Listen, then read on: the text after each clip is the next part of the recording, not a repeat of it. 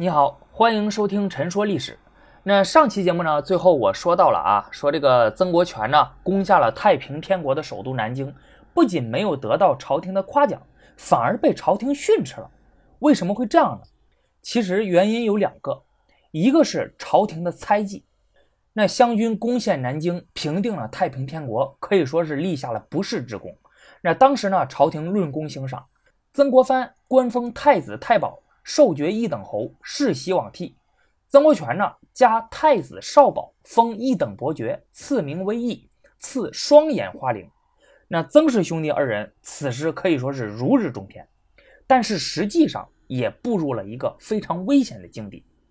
俗话说：“飞鸟尽，良弓藏；狡兔死，走狗烹。”那曾国藩手握重兵，他直接指挥的部队包括曾国荃的五万嫡系，那一共呢是有十二万人。太平军一灭，那这支汉人队伍就成为了清王朝最大的威胁。而且当时地方上啊有这个不少的总督、巡抚啊等大小的这个文武官员，其实都出自曾国藩的湘军。那所以朝廷呢？这个时候对曾国藩非常的忌惮，那为了制衡曾国藩，朝廷采用了两方面的措施，一方面迅速提拔和积极扶持其他的湘军将领啊，特别是那些与曾国藩关系不好的人啊，你比如这个左宗棠，还有沈葆桢等等，造成湘军的分裂。另一个方面就是咱们上期提到的，大力打击曾国藩的嫡系曾国荃，这是一个原因。那另一个原因呢，就是因为。曾国荃平时的贪婪，那尤其是在南京城被攻下之后呢，他手下的湘军大肆掠夺城中的财产，屠杀民众，引起了朝廷的厌恶。曾国荃带的部队啊，有两个特点：第一，贪财能抢；那第二呢，残酷好杀。曾国荃虽然也是秀才出身啊，但是他做事直截了当，没有曾国藩那么多道理可讲。他讲究的就只有两条，那在战场上呢，谁敢后退，杀；打了胜仗，抢。这个呢，就是他所说的赏罚严明。那湘军第一开始的时候呢，军纪其实还算得上是严明啊，因为曾国藩呢，对于手下这支军队，呃，要求也比较严。但是自从安庆之战之后，天下大局已定，湘军的这个锐气呢，是一天不如一天，军纪的约束也不断的放松，这纪律呢，也开始一天天坏了起来。你像这种打砸抢烧啊、奸淫妇女啊，就是什么都干。其实这个呢，主要是和军饷发不出来有很大的关系。当时民生凋敝，战乱不断，曾国藩兄弟呢搞不到更多的钱来给手底下的人发军饷，所以呢，只能是对手下的这种恶劣的行为啊睁一只眼闭一只眼。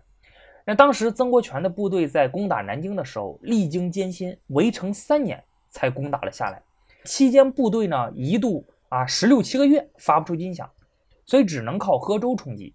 他们最后之所以能坚持下来，那凭借的可不是对朝廷的忠心，而是一个信念，那就是南京城里有的是金银财宝。如果一旦可以攻下南京，那大家都可以发财。所以呢，在曾国荃部攻占南京之后呢，就大肆的焚掠屠杀，整个南京城的大量财富呢，大多数都成为了湘军的囊中之物。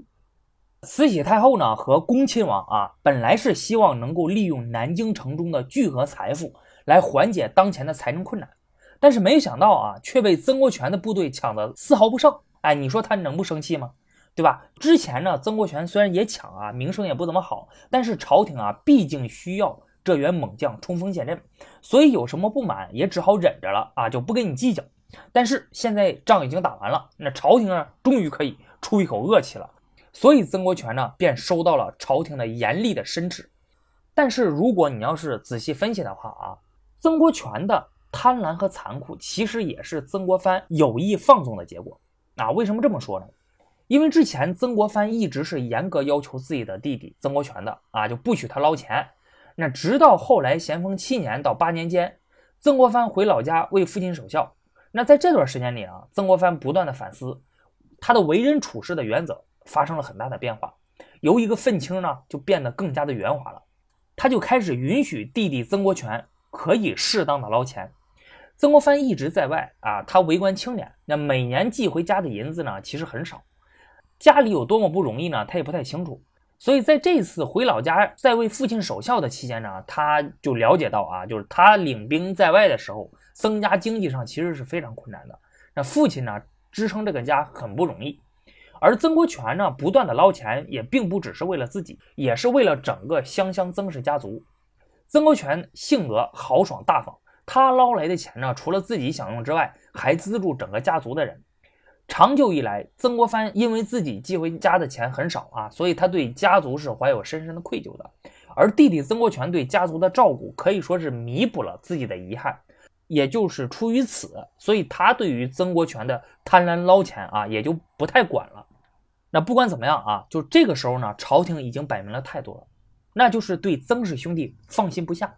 对于朝廷的猜忌，曾国藩其实早就有心理准备了。当一个人的地位、权势、声望达到顶点的时候，也就是要走下坡路的时候了。你稍微处理不慎，就会带来无法预计的危险。因此呢，越是到辉煌的时候，就越应该努力保持清醒的头脑，趋福避祸啊。那怎么趋福避祸呢？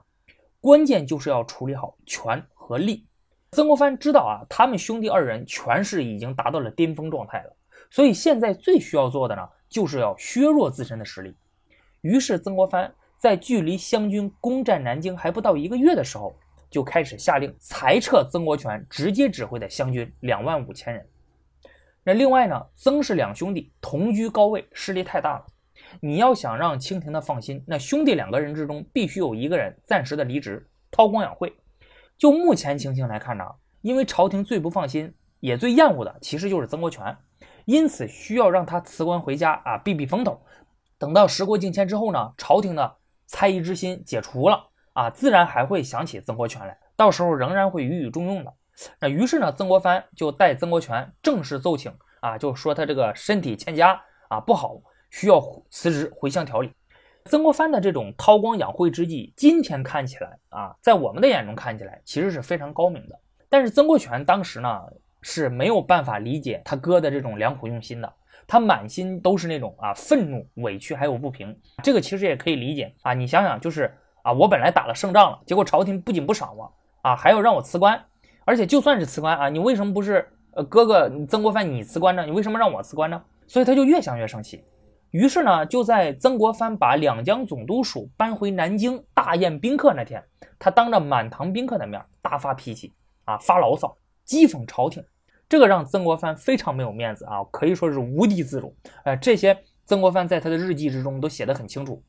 那最后呢，朝廷哎一看曾国藩这么识趣呢，当然也就同意了他的奏请。于是，在攻陷南京三个月后，曾国荃便辞官回家了。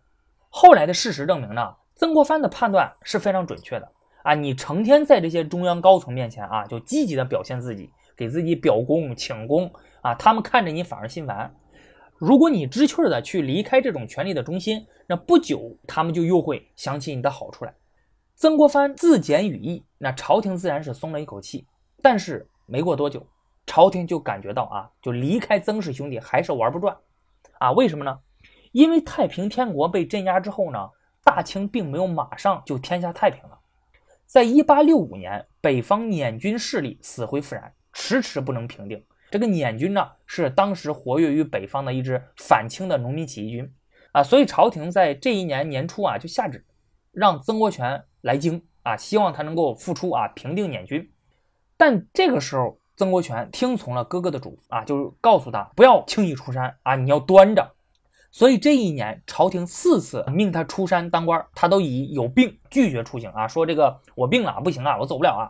连朝廷啊下诏说让他去当山西巡抚，他也坚决不接受。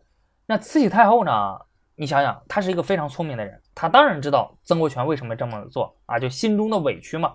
所以就在同治五年的时候，一八六六年，朝廷又一次下发诏书，任命曾国荃为湖北巡抚，并且帮办剿捻军务。那曾国藩这个时候呢，就认为时机已经成熟了，哎，所以他就告诉弟弟，你你可以出山了，因为此时曾国藩他负责的总体的这个剿灭捻军的任务啊，那湖北呢恰恰是捻军活动的一个重要的省份，命令曾国荃出任湖北巡抚，也是想让他去配合哥哥一起去完成剿灭捻军的事务。那除了这原因呢，湖北巡抚这一职位地位本身就非常的重要。想当初，曾国藩多年渴望这一职位啊，咸丰就是不给。后来胡林翼呢，正是在这个职位上做出了一番事业。那现在朝廷任命曾国荃为湖北巡抚，可以说能够看得到朝廷想启用曾国荃的这个意向啊，非常的诚恳啊，就面子已经给足了，所以这个时候就不能再端着了。曾国荃就听了他哥哥的话，于是再度出山。那在收到朝廷的任命两个月之后呢，曾国荃从湖南长沙启程赶赴湖北。以前他虽然做过浙江巡抚，但是因为当时是在战争期间，所以只是挂了个名，并没有真正的履行过地方职务啊，所以他还没有尝过做地方官的滋味。但是这一次可是实打实的要做封疆大吏了，而且还是湖北这样重要的省份的长官，所以他发誓一定要一鸣惊人，要做出些成绩来，想让朝廷看看。那曾国荃他在家里面待了一年多，仔细的反思和总结了上回自己栽跟头的原因，就是因为自己贪名，所以他决定吸取教训，做一个清官。这次呢，他通过这种清廉的这种品行，一定程度上改善了自己的形象。那当然，朝廷启用他做湖北巡抚，重点不是治民，而是想让他配合曾国藩剿灭捻军。因此，一到湖北，他就抓紧时间淘汰湖北战斗力比较差的军队。训练新的湘军，准备再建军功。不过，令曾国荃没有想到的是，此时他最大的敌人不是作乱的捻军，而是湖广总督关文。那清代的总督和巡抚地位差不多，那互相之间呢也没有隶属关系，他们的职责分割不清，相互之间很容易争权夺利。而湖北呢更加特殊啊，因为湖广总督和湖北巡抚的驻地都在武昌。那这个在清朝呢被称为是都府同城，所以双方的矛盾就更加的尖锐了。而当时的湖广总督官文就为人是昏庸贪婪，那日常的地方事务呢也是都由手下人打理啊，他自己不怎么管，他自己呢只负责去维护和京城中那些上层人士之间的这种交往啊。由于湖北呢位居长江上游，在军事上具有特殊的战略价值，所以朝廷一直坚持湖广总督这个职位。必须要握在旗人的手里，以震慑两湖啊，也就是湖南和湖北。关文呢，他出身于内务府汉军旗，朝廷呢把他放在这里，主要就是为了牵制湘军。因此，关文虽然才干平庸，但是这个官呢却一直做得很稳当。他从咸丰五年起出任湖广总督，此后十多年间，巡抚换了六个，总督却一直是他一个人，可以说是流水的巡抚，铁打的总督。因此，曾国藩在处理与关文的关系的时候呢，也是小心翼翼。那曾国藩带兵打仗，凡是有战功，都会推到关文的身上，因为曾国藩很清楚，那朝廷器重关文，实际上就是为了维护旗人的脸面。你把功劳推给关文，就是推让给全体的旗人。那这样的话，才能保证朝廷对自己的信任，也可以与关文搞好关系，让他不要制约自己。这样的话，自己才能全心全意去剿灭捻军。正是出于对关文的了解，曾国藩对曾国荃是否能做好这个湖北巡抚是有点担心的。他太了解自己的弟弟，所以在曾国荃还没有赴任的时候，他就告诉曾国荃：“你一定要和关文搞好关系。”然而呢，以曾国荃这样莽撞的性格、火爆的脾气啊，就注定了他一到武昌就与关文展开了权力之争。那早在曾国荃去湖北之前，关文的亲信呢就派人到湖南私下散布，说这个关文呢不欢迎曾国荃到来，那希望曾国荃知难而退，不要到武昌来，而是直接上前线带兵，也就是专管军事啊，不插手民事。那曾国荃听了之后肯定是非常的生气啊，所以他就二话不说，直接就到了武昌。那到了武昌都十多天了，不接巡抚的官印，故意给官文难堪。官文一看啊，就怕事情闹大，所以没有办法，就只好派人去做曾国荃的工作。那曾国荃这才接下了巡抚官印，正式办公。那接下来呢，关文的幕僚又给他出了一个主意，那就是建议朝廷给曾国荃一个帮办军务的头衔，让他率军去湖北啊北部去剿捻，离开武昌驻兵襄阳。那于是关文马上给朝廷上书，啊，朝廷也下令了。那曾国荃呢，一开始就非常的高兴啊，因为他以为这个帮办军务呢是一个很大的头衔，所以他还专门写信去问曾国藩，哎，说朝廷封了我一个这个帮办军务啊，所以我这个是不是需要写个奏折谢个恩呢？那曾国藩呢，一眼就看穿了官文的用意，他就给曾国荃写信说，这个帮办军务呢，不过就是一个虚职啊，没有什么实权，而且职位本身也并不怎么尊贵，就连那些投降的那些将领呢，也得过，因此不必谢恩。但是呢，你也不能啊，因为这个原因呢辞掉这个头衔，特别是不能因此生关文等人的气和关文闹矛盾。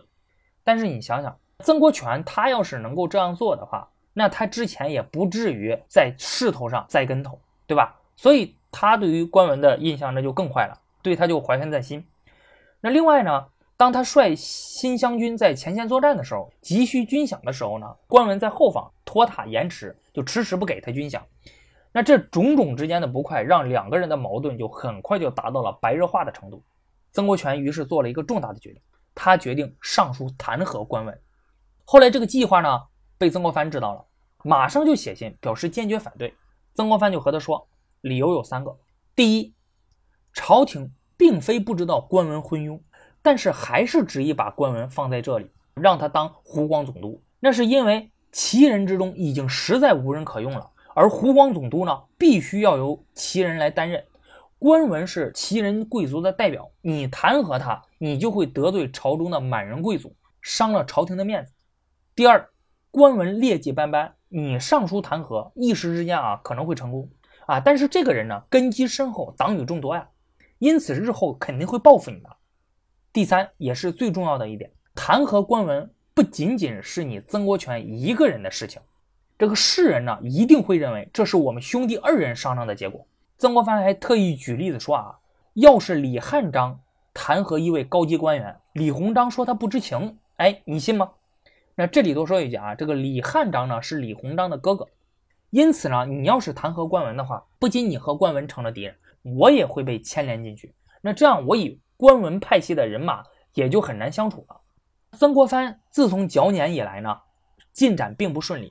因为他改变了当初僧格林沁剿灭捻军时一味穷追猛打的打法，他大力建设河防，决心利用地形建设防线，慢慢的困死捻军。这个策略呢很有效，但问题是见效慢，朝廷是没有这个耐心的，所以连续多次下旨批评他，说你只知道防守，放任敌人纵横驰骋，催促他亲临前线主动出击，一定要速战速决。那朝中那些只会纸上谈兵的所谓的这种清流人士啊，就也多次上奏折就弹劾曾国藩，说他这个耗费军饷、劳顿军队，在朝廷上下掀起了这样一股攻击曾国藩的舆论大潮。曾国藩此时的处境非常的微妙，他这个时候特别需要与中央搞好关系，他不希望再横生波澜，所以他对曾国荃说：“如果你非要做这件事儿，那也行，但是你必须得等。”过个一两年啊，你等我完成了平定捻军的这件大事之后，你再行动。但是呢，结果还是和之前一样，曾国荃呢根本就不听曾国藩的话，他认为曾国藩现在胆子越来越小，你根本就办不成大事儿，所以他要在湖北大有作为，就不能听长兄的那一套。于是呢，他写了一道洋洋洒洒三千多字的奏折，弹劾官文滥支军饷、公行贿赂、庇护贪官污吏等等。他顺便呢还弹劾了与关文关系特别好的那个军机大臣胡家玉，说他在出差湖北的时候呢收了关文四千两银子。那这样一来呢，曾国荃就把军机大臣也给得罪了。把奏折发出去之后呢，曾国荃才给曾国藩寄了一份底稿。那曾国藩一看到这个奏折，就十分的生气，哎想完了啊，也很担心呐。他就给曾国荃的回信中就说啊，说现在朝廷正在用人之际，需要你来镇压捻军。因此这场官司你会赢，但是后患无穷。他劝说曾国荃不能做莽撞的勇者，而是要做那种临危不惧、好谋而成的有头脑的勇者。他认为曾国荃这种做法就是匹夫之勇，这种勇敢虽然可以取胜于一时，但很有可能取败于长远。他就说这个曾国荃说，即使像左宗棠这么强横的人物，他都不会去做弹劾官文这样的事儿。你说你为什么要偏偏出这个头呢？曾国荃呢，对哥哥的批评啊不以为然。由于他在奏折中所指的官文的罪行条条证据确凿，所以清政府呢迅速就把官文革职了。表面上看，曾国荃赢得了这场官场斗争的胜利，他非常的得意啊，觉得老兄实在是过虑了。但是事实上并非如此。朝廷虽然把关文革职了，但是仍然留大学士衔回京啊。回到北京之后，仍然官居高位，只是不让他当湖广总督了而已。这个显然是告诉天下人，曾国荃的弹劾之所以取胜，只是朝廷为了解决督府同城的矛盾，以利于曾国荃施展拳脚，剿灭捻军啊，并不说明曾国荃有理。果然呢，在此之后不久，曾国荃就因为领兵剿捻，作战不利，接二连三受到朝廷的训斥。指责他调度无方，随着打的败仗越来越多，那朝廷对他的指责也就越加的严厉啊。这些其实都是官文以及中央那批人的报复。这个时候呢，曾国荃就知道了自己的官儿是当到头了，在湖北巡抚的位置上已经待不下去了，所以就主动申请离职。而朝廷呢，也就允准了啊，让他开缺回籍养病。就名义上呢是让他回家乡养病，实际上就是罢了他的官。那这个时候离官文被解职还不到一年。那因为这件事儿，除了曾国荃被解职外，曾国藩和其他湘系的人物也都受到了连累。那朝中将曾国荃弹劾官文，认定是曾国藩以及曾国荃兄弟二人，甚至是整个湘系集团的共谋。同治五年十一月初，就在曾国荃弹劾官文的奏章送上去之后，不过几个月的时间，朝廷就解除了曾国藩剿捻的统帅权。让他回到两江总督本任上去，剿捻的事呢交给了李鸿章。当然了，朝廷解除曾国藩剿捻统帅权的原因其实有很多啊，比如这个朝廷的用兵思路和曾国藩不合等等。曾国荃弹劾官文虽然并不是最主要的原因，但是却是压垮骆驼的最后一根稻草。而且这还不算完，之后陕甘总督杨岳斌、陕西巡抚刘荣、广东巡抚郭松涛、直隶总督刘长佑。等大批的湘系高官，接下来纷纷被以各种原因免官回家，这个显然就是弹劾官文之后的反弹和报复。那曾国荃呢？他看到哥哥当初的告诫，果然是一一应验了。这个时候才发现大事不好，自己闯了大祸。我们在阅读曾国藩家书的时候，就可以明显的发现，那在这件事之后呢，他写给曾国藩的信件语气就恭顺了许多。那其中一封信里这样说道。说我以为我过去本领很大啊，今天才知道那些成绩全都是靠运气取得的。我哪里有什么本事呢？过去总是嫌官小不能报国，那今天才知道官越大想报国越不容易。那环顾朝廷上下，官场积习严重，风气不正，像我这样的蠢人啊，哪里有本事和他们周旋呢？这个时候，曾国荃才头一次真正认识到了自己的不足。当初天津之战之后，他黯然回乡。曾国荃虽然有所反省啊，但是还没有真正意识到哥哥其实比他高明的多。那直到这一次挫折，曾国荃才头一次明白了哥哥的苦心和远见。这次免官回家是曾国荃一生中在官场上受到的最严重的打击。他这在家一待就待了足足七年。在老家呢，他反复思考自己的这一生的得失，越想就越发现。在所有的大事上，哥哥的判断几乎都是正确的，而自己的判断几乎都是错的。哥哥所说的话听起来像是老生常谈，但是事后呢，几乎字字都能应验。自己虽然自诩高明，看不上哥哥的这种笨拙，但是呢，结果却是一再被打脸。他在家里面闲来没事干，就把哥哥寄回家中的奏折底稿找来读，哎，就越读越感觉到佩服。直到这个时候，他才彻底明白。自己和大哥根本就不在一个水平线上，他这一生的功名其实并非只靠自己奋斗得来的。那哥哥呢，在其中起到了巨大的帮助作用。曾国荃在家期间呢，和远在南京的曾国藩还时常有书信的往来。从这些书信来看，曾国荃的心态已经和之前已经大不相同了。他说自己的名利之心已淡，在家里主要是修身养性、读书、旅游等等。而且他在信中还畅想了这样的画面。未来终有一天，我们兄弟二人呢会共同登山临水，遍游名山大川，纵论天下英雄，笑谈人生百态。但是不幸的是，这一天还没有到来，曾国藩就在同治十一年（一八七二年）二月初四，在南京的两江总督署内突发脑出血去世了。那曾国荃在听到噩耗之后，非常的悲痛，他不惧艰苦，花了几个月的时间。几乎找遍了家乡周围的山水之地，总共找了五处风水宝地，让曾国藩的儿子选择用来安葬曾国藩。他在写给曾国藩的祭文之中这样说：“您活着的时候，我没能好好侍奉您，对我尽了为兄之道，我对您却没有尽到一个弟弟的本分，整整四十九年，辜负了您的教训。他回忆起兄弟之间的种种的矛盾和冲突，表示深切悔悟。过去我乘着一股初生牛犊不怕虎的莽撞之气，一往无前。哥哥呢？您不断的以义理约束我，而我却一直不以为然。结果一试再试，我这条小船一次次倾翻。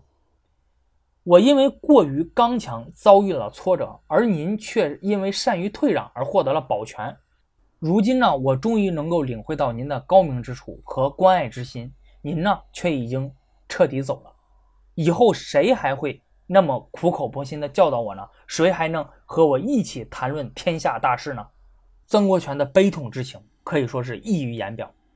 在同治十三年（公元1874年）的时候，闲散在家八年之久的曾国荃终于被朝廷重新启用，出任河东河道总督，后任山西巡抚。这次再次出山，曾国荃终于变得成熟老道。经过数次的重大挫折呢，曾国荃的为人处事风格发生了一次大的变化。他的办事风格呢，越来越像已经去世的兄长曾国藩。他一方面做事仍然认认真真、勤勤恳恳，但是另一方面呢，在官场上则注意圆融退让，不再锋芒毕露。他在晚年任两江总督的时候，以清静无为作为办事风格，对外自称卧治啊，卧就是卧床那个卧。也就是说呢，他在做两江总督的时候，因为腿脚不好，所以常常躺着不办事儿，以黄老之术治民，治理地方上。只求大面上能够过得去啊，不追究细节。晚年的变化呢，让曾国荃越来越得到了朝廷和百官的肯定。那当时曾国藩时代的老人一个个凋零，像曾国荃这样有威望、能服众的人越来越少。越到后来，朝廷对他越倚重。一八八零年，中俄关系紧张，朝廷派他督办京东军务，驻节山海关。一八八二年，中法关系紧张。朝廷派他署理两广总督。一八八四年，又继左宗棠出任两江总督兼南洋大臣，继承了当初他哥哥的职位，达到了个人权威的顶峰。在一八八五年，左宗棠去世之后呢，曾国荃成为了湘军集团最后的领军人物。五年之后，也就是在一八九零年，曾国荃和他的哥哥曾国藩一样，在两江总督任上去世，享年六十六岁。这个。就是曾国荃的一生。曾国荃的一生呢，可以说与他的哥哥是深度绑定了。那只要一谈到曾国荃，就一定会想到他的哥哥曾国藩。其实你能明显的发现，曾国荃的人生经历其实和他的哥哥非常的相似。当初曾国藩也是那种初生牛犊不怕虎啊，高调张扬，到处得罪人。直到后来经过反思，他才大彻大悟。成为了我们大多数人印象中的那个曾国藩，那个我们要学习的曾国藩。不过，曾国荃比较幸运的是呢，他的成长得到了哥哥的悉心指导，而当初的曾国藩可没有这样的好运。那当时他全是靠自己摸索，从实践中成长。虽然曾国荃经常和他的哥哥顶嘴，但是曾国藩对他的这个弟弟仍然非常的疼爱，时刻耳提面命。这一点我们在曾国藩家书之中就能看得出来。其中，曾国藩写给曾国荃的信不仅数量最多，而且质量最高。从怎么为人处事，到怎么用兵打仗，再到怎么写奏折等等，给他层层分析，耐心指导。但是，我们也能够发现，即使有哥哥的悉心教导，曾国荃仍然走了很多的弯路，遭遇了诸多的挫折。原因并不是因为他的哥哥指导错了，而是因为曾国荃对他哥哥的一些指导不以为意，拒不接受。这个就像我们在现实生活之中。即使有人指点我们，告诉了我们一件事的正确做法，我们可能也会因为种种的原因拒不接受，最后撞得头破血流。这也正印证了当初那句老话：“师傅领进门，修行在个人。”好的，曾国荃的话题我们这就聊完了。下期呢，我会给你讲述一个全新的故事。那本期节目就到这里了，咱们下期再见。